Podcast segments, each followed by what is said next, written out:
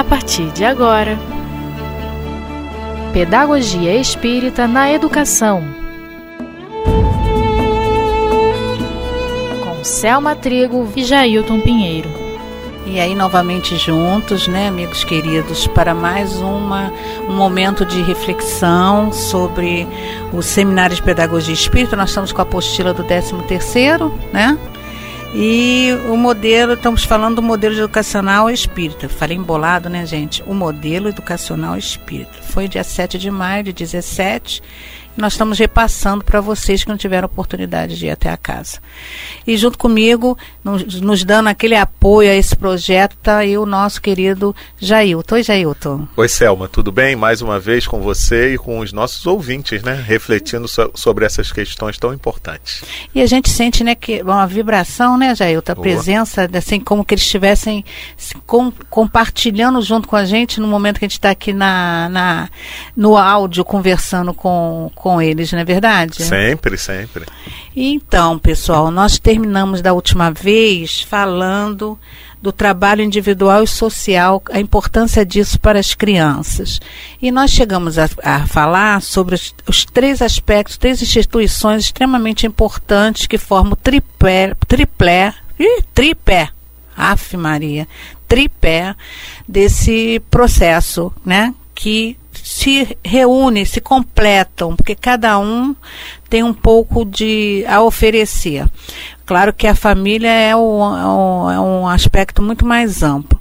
Então nós falamos, em primeiro lugar, o lar, que é onde é constituído o grupo familiar, né? que é a base de tudo, a escola, que traz as informações intelectuais e também os ajustes é, morais, e a instituição religiosa, seja ela qual for. Mas no nosso caso aqui, nós estamos tratando da, do centro espírita como um recurso de que soma a educação das crianças, né? através inicialmente da evangelização e seguindo em frente com a, os estudos quando mais jovens vão crescendo e tal, vão seguir na linha dos raciocínios do, da doutrina espírita. E agora nós vamos seguir, né, Jailton, com as reflexões de Leon Denis. Leon Denis traz umas reflexões muito significativas. Sempre, sempre. Sobre educação, né? Aliás, ele fala de tudo, né? Sempre foi, era, era um especialista, né? É, e, e vamos colocar assim, né? Revolucionário para a sua época. Verdade. Porque ele toca em pontos que ele considera importantes e que, na ocasião, aqueles que eram responsáveis por conduzir a educação oficial nem imaginavam. É, verdade, com certeza. É, é, são esses espíritos que vêm mesmo com a missão, né, de trazer a luz, né? Isso. Trazer a luz para nós. Então hoje nós vamos ler os trechinhos, uns pedacinhos, para não ficar uma coisa chata, e daí a gente trabalha as ideias em cima desse do, do conceito trazido por Leon Denis. Porque se a gente ficar falando o que ele pensa, a gente pode perder muito em qualidade uhum. do pensamento dele, né, Jailton? É verdade. Então a gente vai começar, ele diz assim: aqueles que têm como incumbência a alta missão de esclarecer e guiar a alma humana parecem ignorar-lhe a natureza e os verdadeiros sentidos. É. Esse finalzinho aqui, hein? É, verdadeiros destinos. Destinos, é. Ó. Destinos. É. Não, isso é importantíssimo. Por quê? É aquilo que a gente sempre fala, né, Selma? Nós nos esquecemos, enquanto sociedade, que somos espíritos imortais. É, a gente não, não vive pensando, né, se vendo assim, né? Isso, engraçado. Fomos criados por Deus, como a doutrina explica, simples e ignorantes, e temos uma destinação final, que é a felicidade, que é a perfeição relativa. E que isso não se dá em uma única encarnação. Isso. então, é disso que ele fala que esses que têm essa incumbência de guiar a alma humana, primeiro, não a veem como alma, né? Não, não a vem, senão teria uma outra postura. É, vem normalmente como corpos apenas. Corpos. Aí vou lá em é, nosso professor Eurípides Barçanufo. Isso. Que tem um pedacinho que a gente já colocou aí nos estudos, que ele diz: não podemos olhar as crianças como corpos, mas como espíritos. Isso, Isso vale para qualquer um que tenha a incumbência, como ele diz aqui, da missão de educar. Né? E aí é aquela história também, né? Por isso a questão da educação dos espíritos, né? Então, isso. nós educamos, devemos pensar que estamos educando espíritos. Então, é, outra confusão que às vezes as pessoas falam, fazem, né? Então, quando você fala de espírito, você está pensando só no desencarnado. Mas é. a gente se esquece que enquanto estamos encarnados, continuamos sendo espíritos. A diferença é que temos um corpo temporariamente da importância de vivenciar como espírito. Exato. Né? É, é, é, tendo essa visão que você foi muito, muito feliz de colocar, de que não podemos ter essa noção de espírito como só o desencarnado. Isso. Porque nos dois mundos eles se completam, eles, eles se eles têm uma troca natural. Quantos de nós estamos aqui permeados de amigos espirituais, né? Pela afinidade do pensar, do sentir e do agir. Uhum. Né? Aí vem o campo da. Vem, vem a questão da vibração, da sintonia, não é verdade? Então, quando a gente encarna, é engraçado que dá um abafamento aí. é um negócio esquisito, sabe? Que as coisas aqui fora ficam bem. A gente acha tudo muito, muito bacana, né? Vamos dizer assim. A viver essa, essa matéria com as atrações que ela tem, de ficar tão distraído. Nós já falamos isso na vez passada, né? A palavra distraído é ah, importante. Uhum distraído com o mundo externo. Isso. E somos tão distraídos a ponto de não prestarmos atenção em nós mesmos. Uhum. Enquanto essência espiritual, né? Achando que somente aquela experiência de vida é, que nós temos é a única que existe. Essa experiência de vida que nós temos, a gente precisa viver muito bem dar muito valor a ela, mas considerando que ela é uma vida temporária. Então é um tempo e que não é por acaso também que eu estou encarnado, é porque eu preciso daquelas experiências, né? Só que tem gente, eu já falei isso aqui em algum outro programa que não esse da pedagogia espírita, eu falei em algum outro, mas vale a pena a gente relembrar que eu ouvi uma vez alguém numa palestra falando e achei muito engraçado Sim. e muito interessante é que às vezes nós vivemos na nossa vida material como se ela fosse a única e definitiva. Né? Verdade. Né? Ou seja, como se fosse a nossa casa mesmo. Isso. O nosso nossa, lar. Que pensando nisso, hein? É. Então, aí esse, essa pessoa na palestra fez uma comparação que eu achei muito interessante. Essa vida a gente deveria considerar como se fosse o hotel e não a casa. Isso, perfeito. Então é um, um local onde você sabe que por mais tempo que você fique, não é o definitivo. Yeah. Então você não vai cuidar de um hotel da mesma forma que você cuida da sua casa. Verdade. Né? Então você não vai chegar lá, vai querer pintar a parede da cor que você quer, não vai é, desfazer com, por completo sua mala e achar que esse aqui é o melhor cabide, aquele ali é o não sei o que. Não.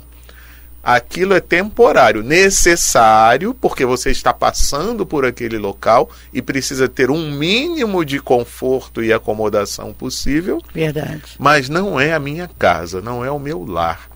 E até as pessoas as pessoas, incluindo eu e você, né? Estou falando pessoas, mas só, só, Eu acho que eu sou então, pessoa. Eu, eu acho também eu acho, né? Uhum. Então nós somos. Uhum.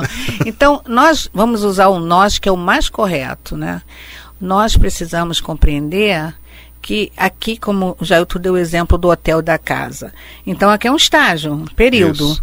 Então aqui a proposta que foi colocada para nós neste, neste planeta que tem as condições que tem, foi como você falou, são as que são necessárias para a nossa evolução. Agora, pessoal, nós temos que pensar que é para andar, né? A fila anda, não é para ficar é. É, distraído. Isso. Passa-se uma existência, uma encarnação é um presente de Deus que é dada a oportunização de novamente refazer ou dar continuidade ou ajustar aquilo que ficou pendente da outra vez. Uhum. Então não é pra gente ficar aqui toda a vida, não. Há um propósito útil é, de Deus que é além disso aqui. A gente precisa ter esse entendimento. É, até para facilitar depois o processo, né, Selma? Porque passa o tempo necessário para o meu aprendizado. Eu vou ter que ir embora. Verdade. E se eu achar que é só isso aqui e eu não tiver feito o exercício do desapego, isso também pode ser algo muito sério, né?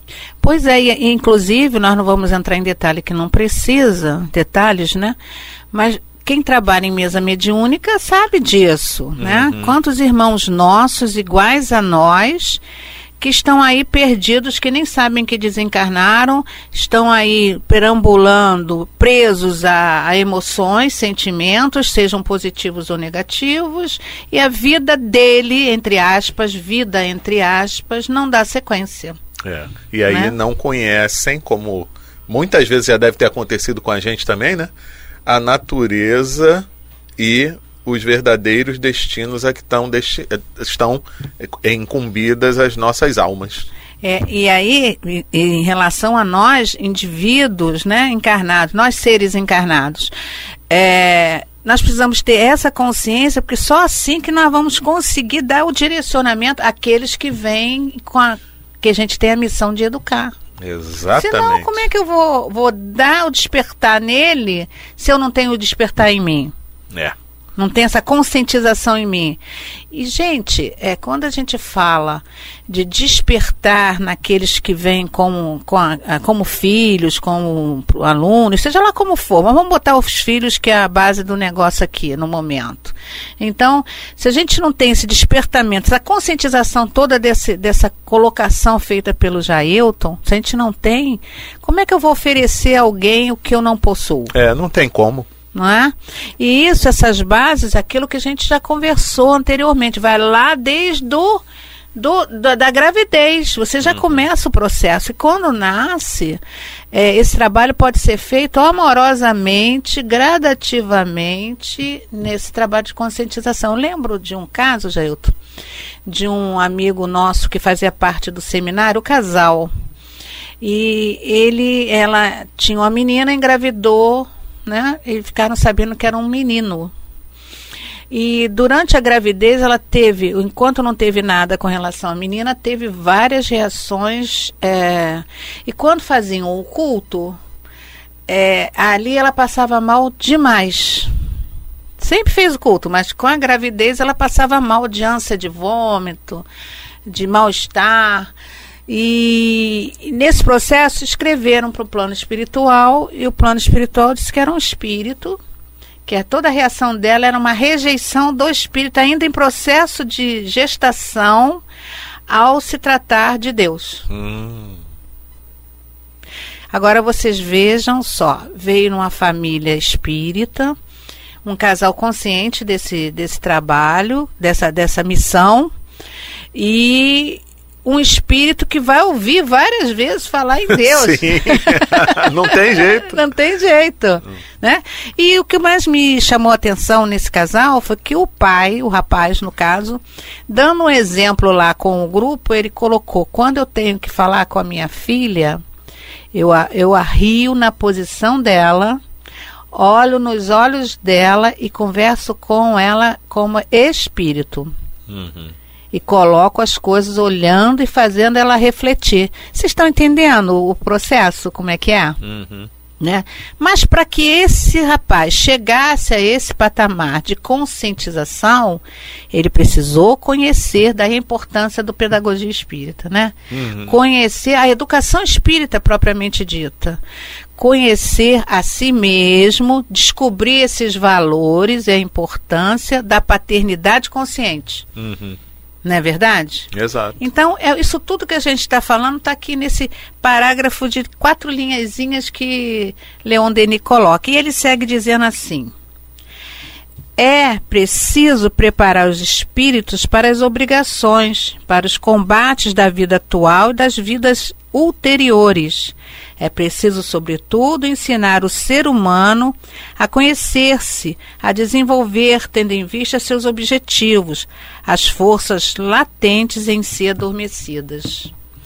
Então, quando a gente lê Leon Denis, a gente começa a perceber que a prioridade maior não é formar meu filho em mestre, em doutor. Isso é uma consequência natural do processo material que nos envolve, a vida. Mas dentro de uma realidade daquilo que o espírito tem a oferecer e deseja realizar. É outro ponto que eu já vou puxar um fio aqui. Porque geralmente nós buscamos, é, por orgulho nosso como pais, exigir dos nossos filhos posicionamento cultural, uhum. de formação profissional, porque vai ser muito agradável dizer para as pessoas em sociedade que meu filho é formado nisso, naquilo, naquilo outro, porque me satisfaz a minha vaidade. Na maioria das vezes é assim. Vocês vão até poder dizer assim: ah, não, Selma, não é bem isso não. Você não acha, Jailton? Ah, muitas vezes é isso mesmo. Muitas né? vezes é isso aí, uhum. né? Agora, é claro que quando o Leon Denis diz aqui que é, é, preparar o espírito para as obrigações, obrigações quais são? As obrigações morais da vida, né? Para o combate da vida atual e das ulteriores, combate da vida atual. O que será que Leon Denis quis dizer com isso? É, o que é que nós precisamos combater em nós, né? São as coisas que a gente traz arrastado aí, não é? Exato. Não é combater o outro, nem com o outro. O combate é nosso, é íntimo. Isso. O que a gente precisa é preparar as crianças para esse, esse autoconhecer-se. Uhum. E perceber e despertar nela a, a, é, essa percepção do momento que ela está é, agindo bem, que quem age bem age no bem, e quem está, quando está agindo indevidamente com a lei de Deus, mas não com aquela ideia do castigo. Não com aquela ideia é, de uma forma religiosa é, prosaica, é, fechada, né? Mas estar agindo no bem para o seu próprio bem, vamos dizer assim. Porque quando eu ajo bem, no bem para o meu próprio bem. Por que que isso? Tudo que eu ofereço, vamos dizer assim, ao universo, né, a vida, eu recebo isso porque existe a lei da, da vibração, da sintonia. Sintonia. Tem ah, até um amigo meu me lembrou há pouco tempo uma, um, uma mensagem, se eu não me engano, é naquele livro Pensamento e Vida de Emmanuel, uhum. que se intitula Associação. Ah, eu adoro essa lição, conheço. É, então ali ele fala que quando a gente vibra num determinado sentido, nós nos associamos a todos os espíritos que vibram naquela faixa. Perfeito, isso mesmo. Então, se a gente vibra no mal, está com um pensamento em torno de alguma coisa, uma ideia fixa, mas relacionado a alguma coisa do mal. Isso. Todos os espíritos que vibram naquela faixa, eu me associarei a eles naquele momento. Por isso que é importante a gente estar vigilante. Isso. Agora, em contrapartida, se eu vibro numa coisa boa, é. eu me associo ao pensamento daqueles espíritos que vibram naquela faixa que é boa também, né? É, são, são, são as falanges espirituais que nos atra que nos, nos assistem, Exato. né? Que é o que você está falando, né? Uhum. Conforme a minha, minha, o, meu, o meu nível vibracional e o meu pensamento, o meu sentimento que está aí gerando essa atração. Exato. Né? Exato. Então, qual é o grupo que eu quero junto de mim? É, né? que eu quero assimilar. Que né? eu quero assimilar. Por que, que tantas coisas acontecem com determinadas pessoas e tantas outras não acontecem e poderiam acontecer com outras? A proteção não é só fazer prece, não, gente. A proteção maior está no, no pensar e no sentir né? Como é que a gente trabalha com isso e, e, em que sintonia eu vou me colocar diante desse meu pensar e sentir? Isso. E que não significa dizer que eu vou ser um santo e eu não vou em algum momento estar numa sintonia que eu reconheça não ser boa. Mas aí é que está o segredo. Eu vou trabalhar para sair dela e estar consciente que existiu esse momento. Exato. E não se sentir, ó, oh, coitado de mim. Isso, ou o último dos seres. Os últimos, ou colocar culpa, porque eu tinha Isso. que ter um padrão retilíneo no meu comportamento. É. é. como eu digo sempre que é igual aquele aparelho que tem no, no CTI. Que fica aquele, aquela Sei. linha, sobe e É. desce. Aquilo tem um nome, né, gente? Desculpa a minha ignorância. Mas sobe e desce. A nossa vida é isso aí. Nós já temos que buscar. Nesse sentido é positivo, né? No aparelho negativo. Também não é negativo, a gente vai continuar, mas tudo bem, vamos lá. Estou misturando as coisas. Mas, assim, manter um padrão de, de nível de, de vibração é o que a gente tem que buscar naturalmente, sem também se cobrar. Isso, sem uma pressão extrema. Não, não, não. Né? Que, ah, inclusive, Joana fala, vamos falar aqui de um- uma coisa que Joana comenta. Ah, tem dias que eu estou tão tristonho, estou melancólico, estou desanimado. é, e aí, Joana, numa das suas obras, coloca que a melancolia é um quadro natural nosso dentro do processo. O que é perigoso é a gente se manter na melancolia. Então, um momento de raiva, ela também coloca que expressar a emoção é muito saudável. Né? Porque você coloca para fora aquilo que você está sentindo, desde também que você tenha um certo, não é, ah, eu tô com raiva, eu vou pegar alguém vou, não é isso. Mas eu estou aborrecida, eu estou, eu, aquele momento eu perdi o meu, o meu fiel. Tá, perdi. Vou, recon- vou buscar ele de volta, vou segurar ele novamente. Então é você ter essa consciência de que houve uma queda, mas que ao mesmo tempo você tem consciência e resgata. Bom, vou voltar ao meu, ao meu normal. É, porque a gente também não pode ter a ilusão de que somente porque conhecemos a meta que a gente já vai estar nessa meta no dia seguinte. Verdade, isso aí. Então, é um trabalho de muito tempo, é um trabalho longo. E são. É, é que nem aquela história, né? Não é porque eu já ingressei lá no primeiro ano e eu sei que a minha meta é me formar em alguma coisa Isso. na faculdade depois, Isso. que vai ser no ano seguinte que eu já vou ter conquistado isso. Tem as etapas, né? Tem todas as etapas. É. Então a gente tem que estar consciente disso. A fase evolutiva em que nós nos encontramos ainda não nos permite em que em uma única encarnação a gente chegue ao topo.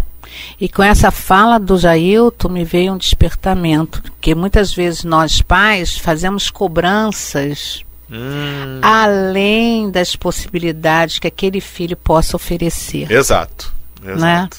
Por isso que ele diz lá em cima, foi lá em cima ou aqui embaixo? Ah, aqui fala de observação, né? Tem um pedaço aqui que ele fala que é preciso observar para saber, é, para saber. Aliás, nós precisamos observar aquele espírito que está conosco para saber o que ele tem, o máximo que ele pode nos oferecer e o que ele ainda tem ainda para superar e não fazer disso um peso para a existência dele. Exato. Que a observação vai nos dar uma ideia exatamente de em que faixa ele está, em que nível ele está. Né? Isso. E, bom, eu sei qual é a meta, porque eu tenho Jesus como modelo e guia, eu sei para Isso. onde eu vou. Mas eu também, com a experiência e a convivência, eu vou saber identificar até onde ele pode ir agora, É. né? Qual é o, o, o, o, o, o caminho que ele já pode trilhar, É. né? Porque senão eu vou colocar metas que são inatingíveis e aquilo gera o quê? Frustração. E as complexidades emocionais que a gente está vendo por aí, que já traz, ou às vezes o espírito já traz em si essa, é- é- essa conexão emocional que pode passar para um campo psíquico maior. Então, se nós, pais, que tem uma fala forte na emoção dos nossos filhos, se a gente não tiver cuidado, a gente marca ou detona um paviozinho daquele que pode causar sequelas maiores. Não que nós eh, sejamos culpados pelas, por determinadas situações, mas precisamos ter esse olhar observador, até o limite que eu posso dar de exigir dele que ele trabalhe mais aqueles valores. Isso, isso. Né? E aí me veio aqui à mente uma comparação muito legal que é com o atleta, né?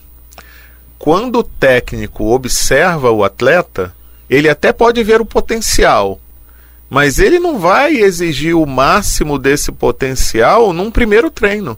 Isso. Ele vai aos poucos construindo essa Isso. possibilidade, né? Porque senão, né? É, é, o cara vai desistir. Vai desistir. É. vai desistir. É. E a desistência vem por dois pontos: ou excesso de cobrança ou total desleixo. Isso, por Abandono. isso o equilíbrio que a gente precisa ter, né? O bom senso para poder lidar com todas essas questões. E temos que levar em conta que hoje em dia a sociedade em que vivemos, ela nos cobra um modelo e é um modelo duro, é um modelo desumano muitas vezes, né?